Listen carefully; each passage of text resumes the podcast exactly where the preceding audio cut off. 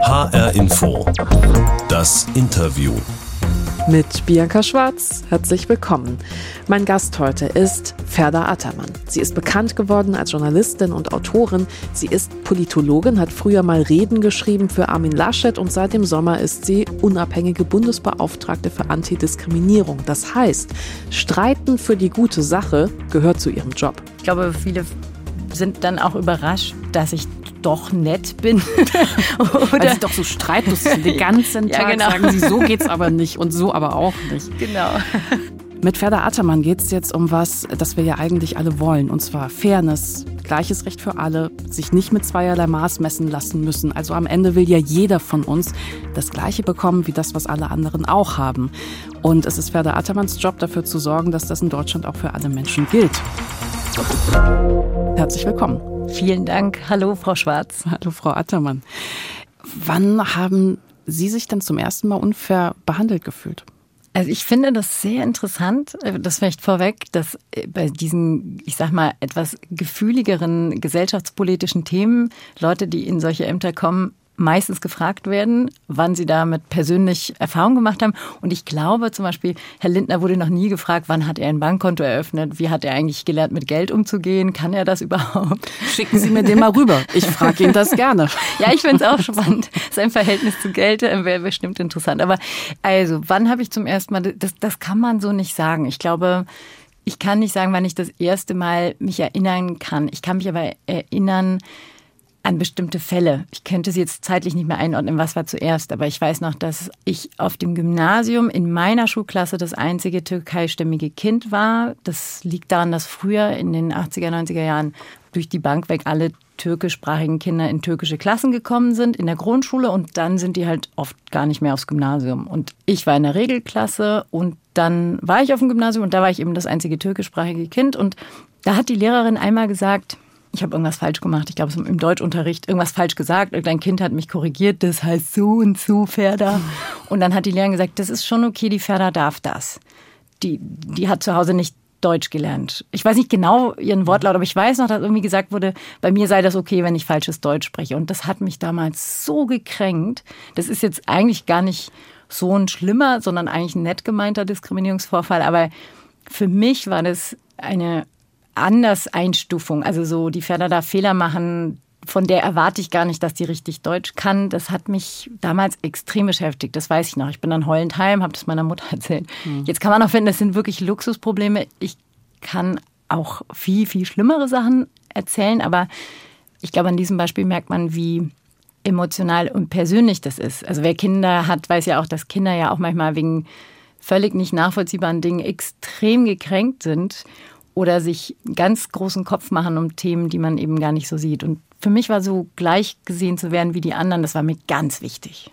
Ich hatte so eine Situation, als ich als Grundschülerin Schach lernen wollte und man mir gesagt hat, so, ja, nee, guck mal, ein Mädchen spielt nicht Schach. Das ist, das verstehst du nicht. Das ist für Jungs. Ja. und, und, das hat mich massiv, also so sehr gekränkt, dass ich es heute noch mhm. weiß, obwohl es jetzt über 30 Jahre her ist. Aber es ist, es ist dieser kleine Moment, der einen auf eine andere Stufe stellt und man kann vielleicht als Kind nicht einordnen, ist das jetzt höher, niedriger, gleichwertig und ist das eigentlich okay, dass das gerade passiert, oder? Ganz genau.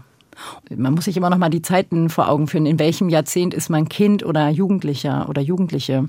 Und bei mir waren es eben die 80er und 90er Jahre.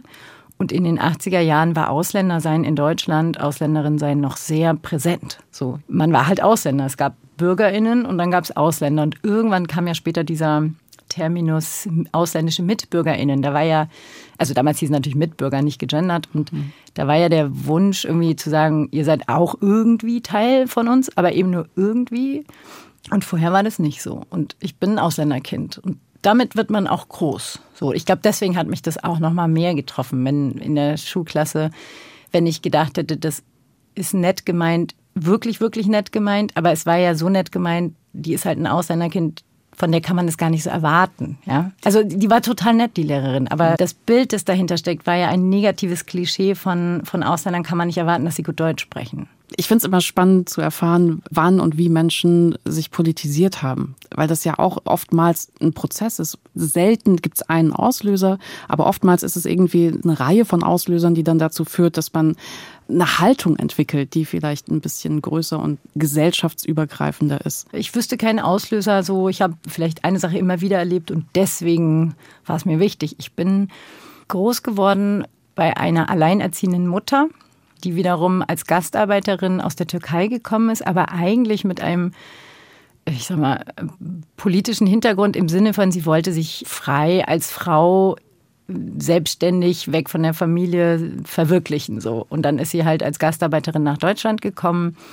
Und dann hatte sie einen Mann mit dem lief das nicht so gut hatte dann zwei Kinder und dann war sie alleinerziehend und hat ganz viel politische Arbeit gemacht so. Das heißt wir waren jedes Wochenende auf Demos ich kenne auch die meisten Sachen, wenn es jetzt so gibt in der Tagesschau vor 20 Jahren, vor 30 Jahren, dann kann ich mich noch erinnern, auf welcher Demo ich da stand. So. Und Demos sind für Kinder auch ganz cool, weil die dann da sich immer wieder sehen und treffen und spielen und die Erwachsenen rufen irgendwas. Manchmal ruft man auch mit, ne? So. Oder hält mal ein Schild hoch. Ich habe Unterschriften gesammelt. Ich habe neulich ein Foto gefunden auf dem Hauptmarkt in Nürnberg für das Wahlrecht für Ausländer. Da stehe ich ganz stolz und sammle Unterschriften irgendwie mit acht oder zehn. Ich kann das nicht ganz identifizieren. Also ich würde sagen, ich bin früh politisiert. Politik war immer da, war immer ein Thema und es ging immer um Ungerechtigkeiten und Menschenrechte und Abschiebungen und ähm, Hungerstreiks habe ich auch als Kind mitgemacht, aber immer nur eine halbe Stunde. Dann gab es Gummibärchen für uns. Das ist klar. so. Aber das ist tatsächlich sehr, sehr spannend, dass Sie mit einer Mutter aufgewachsen sind, die selbst aus heutiger Sicht, und ich muss jetzt gedanklich noch mal ein paar Dekaden zurückgehen, aber selbst aus heutiger Sicht sehr, sehr mutig und sehr, sehr stark wäre. Aber ich kenne ganz, ganz, ganz viele Menschen, die eingewandert sind in Deutschland, die so sind. Also es gibt ja so die Erzählung, Menschen kommen nach Deutschland, um ein besseres Leben zu führen. Ich glaube, da kann man auf jeden Fall sich einig sein, das stimmt aber nicht immer nur aus materiellen Gründen, sondern die Zahl der Menschen, die nach Deutschland gekommen ist, weil sie entweder verfolgt wurden und eben frei politisch sozusagen sich ausleben möchten oder einfach besser leben, aber im Sinne von nicht nur nicht verfolgt werden, sondern eben gleichberechtigt leben, in der Demokratie leben. Das, das wissen wir jetzt auch, dass viele Geflüchtete nach Europa kommen, weil sie eben demokratische Werte hochhalten wollen die würden vielleicht schon irgendwie klarkommen, aber nur wenn sie ihren Mund halten, nichts sagen oder sogar bei, bei nicht demokratischen Dingen mitmachen. So. Und das wird, glaube ich, oft nicht gesehen. Also wie politisch viele Menschen sind, die nach Deutschland kommen und wie sehr das auch die Demokratie in Deutschland gestärkt hat und belebt hat. Ne? Da gibt es natürlich auch Auseinandersetzungen, es gibt auch ganz schlimme, auch innerhalb der migrantischen Communities untereinander, auch nicht demokratische und, und sonstige Strömungen, die auch mitgekommen sind. Aber es sind eben auch viele Menschen gekommen, die auf eine gute Weise politisch motiviert sind. Kurzer Einschub an dieser Stelle. Hier ist A-Info, das Interview. Das ist die Sendung mit der Box. Hier ist heute Ferda Attermann zu Gast, Antidiskriminierungsbeauftragte. Und diese Box befüllen wir für unsere Gäste immer wieder neu. Darf ich Ihnen das einmal rübergeben und schauen Sie doch mal rein. Das dürfen Sie mitnehmen nach dem Gespräch. Also nicht die ganze Box, aber den Inhalt. oh, wie schön. Oh, ich finde Bienenwachskerzen, was derzeit entsprechend ein extrem gutes Produkt ist. Teelichter aus Bienenwachs und dann ein Teepäckchen mit Beuteltee. Übrigens heißt es auf Türkisch Wackeltee, also Salamacay. Das ist der Tee, den man so hin und her wackelt. Im, Wackeltee, ah. Im, im Gegensatz ja, zu losem ja, Tee, ja, genau. Wir nennen das zu Hause mal Wackeltee. Mit grüner Minze und Hanföl.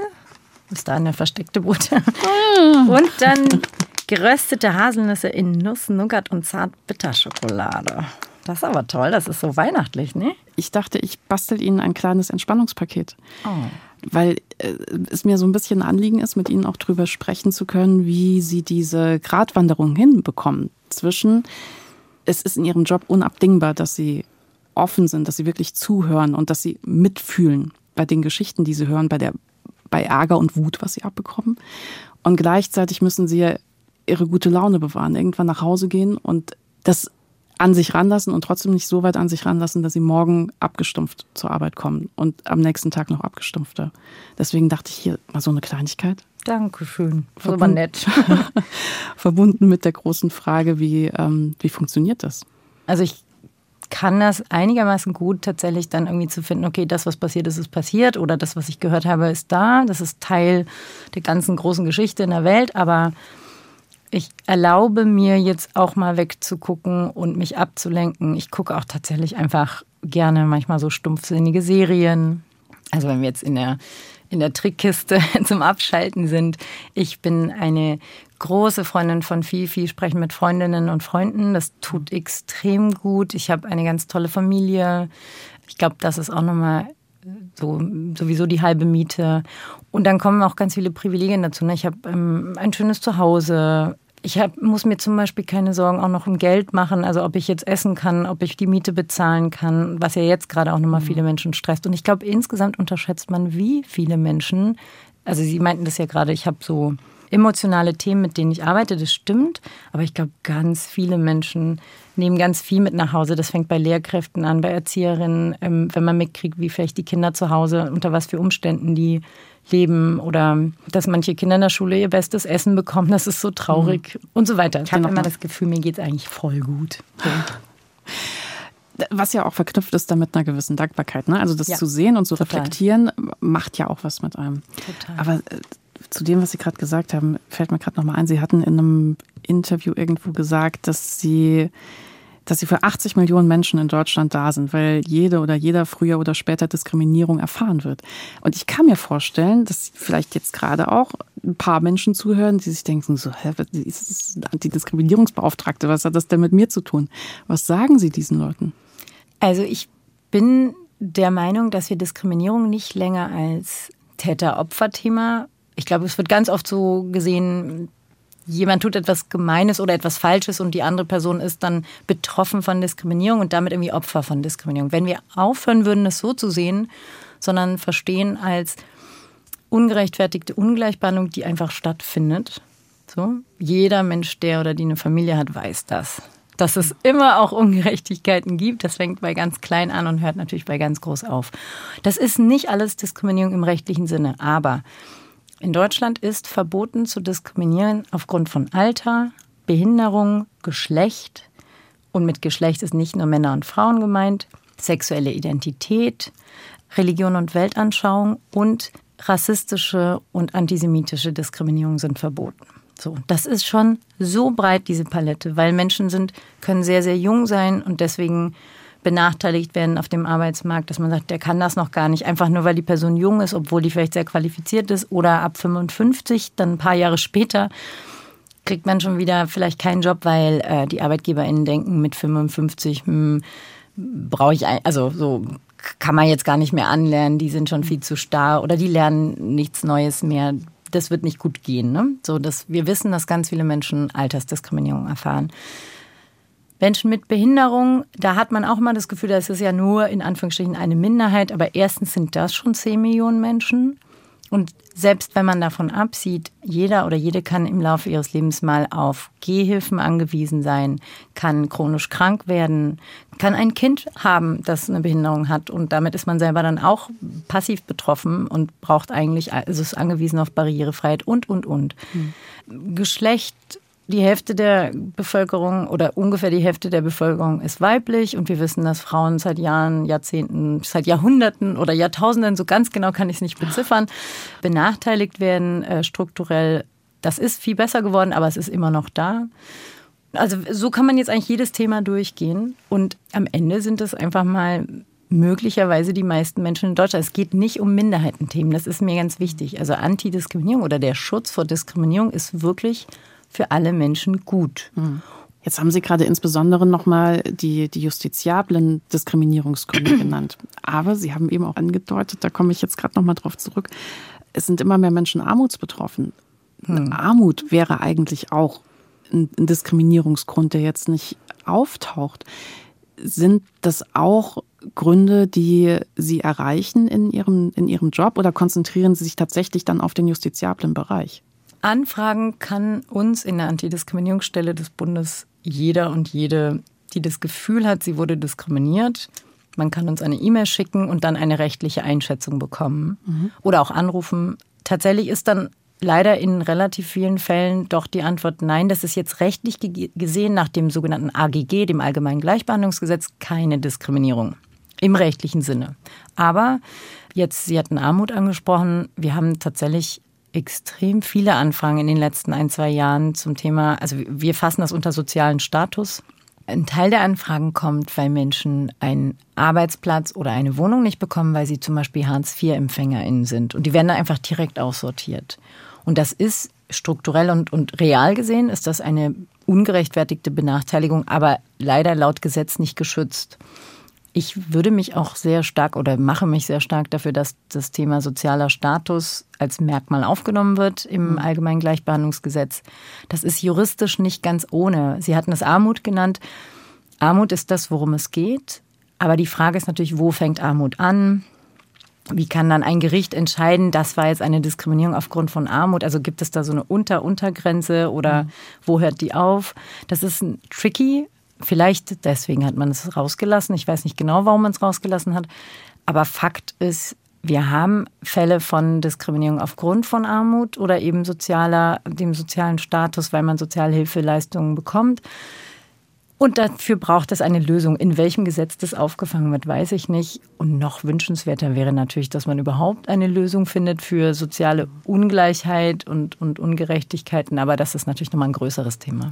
Dieses allgemeine Gleichbehandlungsgesetz, das gibt es seit 2006. Mhm. Und das ist ja so eine Art Arbeitsgrundlage für Sie. Das ist Ihnen generell zu zahnlos. Was würden Sie sich denn wünschen? Also wenn es jetzt wirklich Ihre Angelegenheit wäre, das zu ändern, was würden Sie reinschreiben? Äh, das erste ist, wenn Menschen Diskriminierung erleben oder glauben, sie haben etwas erlebt, was Diskriminierung sein könnte, dann brauchen sie Beratung. So. Das ist jetzt eine strukturelle und keine rechtliche Frage, aber wir arbeiten jetzt gerade daran, dass es flächendeckend in Deutschland schnelle, gute Anlaufstellen gibt, wenn man Fragen dazu hat und eine rechtliche Einschätzung braucht, so die Beratungsantwort. Das zweite ist aber tatsächlich, das Gesetz ist super kompliziert, es hat ganz viele Ausnahmen und der entscheidendste Punkt ist, man hat nur acht Wochen Zeit, wenn man gegen Diskriminierung vorgehen will, um Schadensersatz oder rechtliche Ansprüche geltend zu machen. Acht Wochen ist nichts. Das sind zwei Monate, bis man da einen Anwalt gefunden hat oder eben erstmal sich eine rechts, rechtliche Einschätzung geholt hat, dann einen Anwalt gefunden hat und, und, und. Das ist, ähm, wenn man noch nebenbei irgendwie Alltag und Arbeit und sonst wie hat und sich vielleicht auch erstmal gar nicht sicher ist, ob man dagegen vorgehen möchte oder nicht, viel zu kurz. Das sagen auch alle Expertinnen.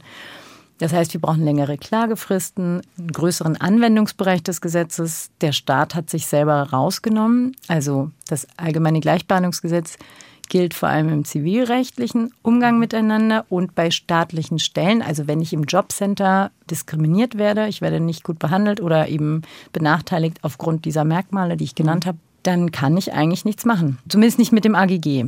Und dann müsste man schon irgendwie andere Wege finden, die aber viel, viel komplizierter sind. Und wir finden, dass das deutsche Antidiskriminierungsrecht nicht nur für die Privatwirtschaft gelten sollte, sondern eben auch für die Dienstleistungen des Staates. Ja, gerade weil Sie die Arbeitsagenturen erwähnt haben, das ist ja ein unfassbar wichtiger Bereich. Da geht es ja dann vielleicht am Ende auch tatsächlich um Armutsbetroffenheit, um Bildungschancengleichheit und so weiter.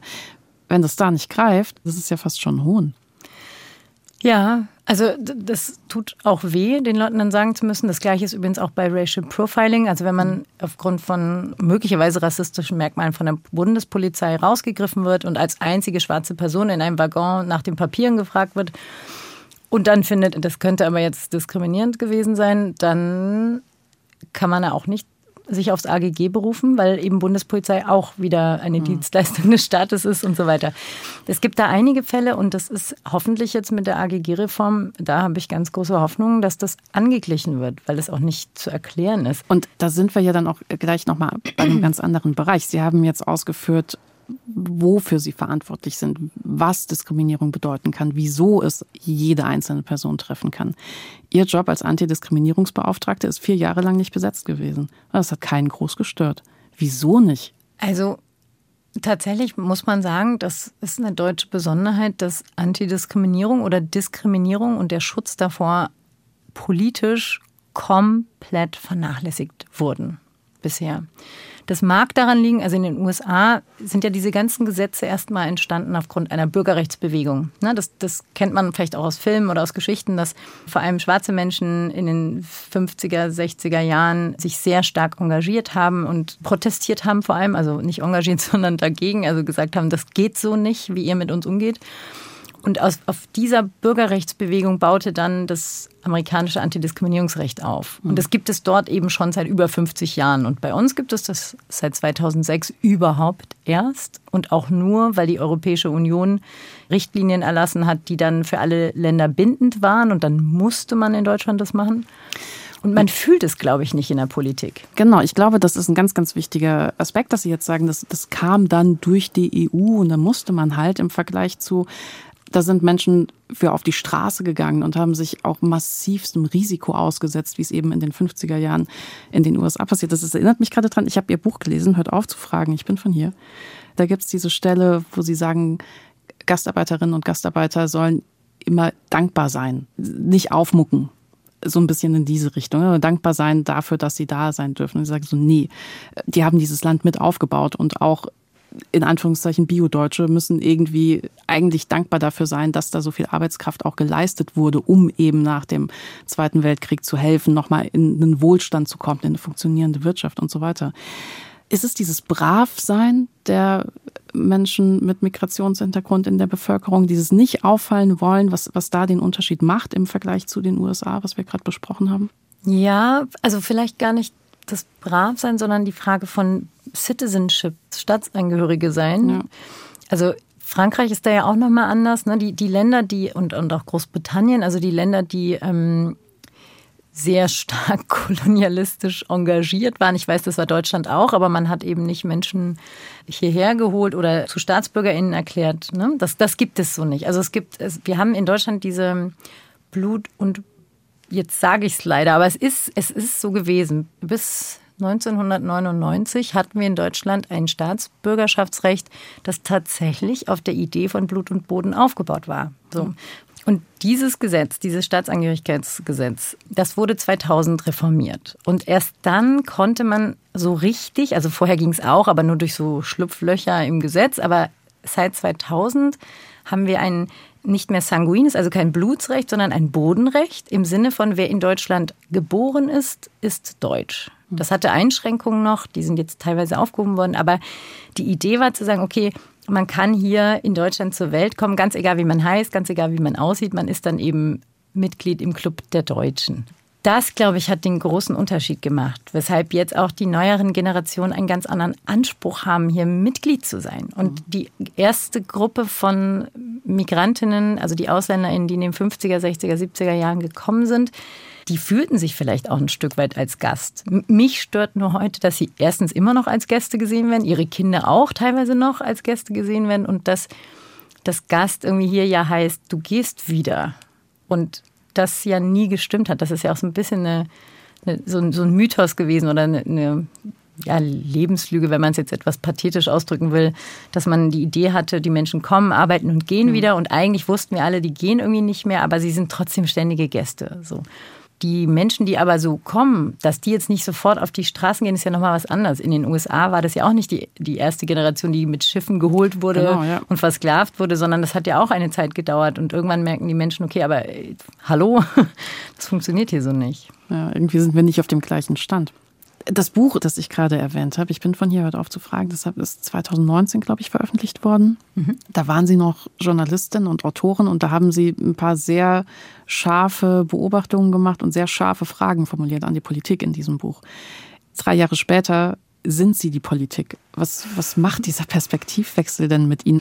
Definitiv sind es auch viele Aufforderungen und Forderungen. Und ich frage mich gerade selber auch, wie ich mit diesem Rollenwechsel klarkomme. Vielleicht um meine Biografie zu verstehen, ich habe ja im Grunde angefangen im öffentlichen Dienst. Ne? Ich war Redenschreiberin bei Armin Laschet, dann habe ich zwei Jahre als Journalistin gearbeitet, dann war ich wieder in der Antidiskriminierungsstelle des Bundes, wo ich heute ja auch bin, auch schon mal als Referatsleiterin tätig. Das heißt, ich kenne Verwaltungsarbeit und auch politische Arbeit von sehr vielen unterschiedlichen Seiten.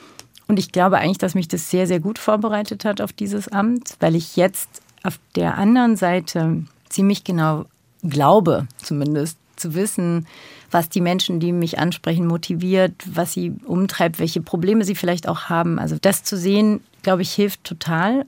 Und das sehen auch die Menschen, dass ich das kenne. So, ich glaube, das ist nochmal eine andere Begegnungsart.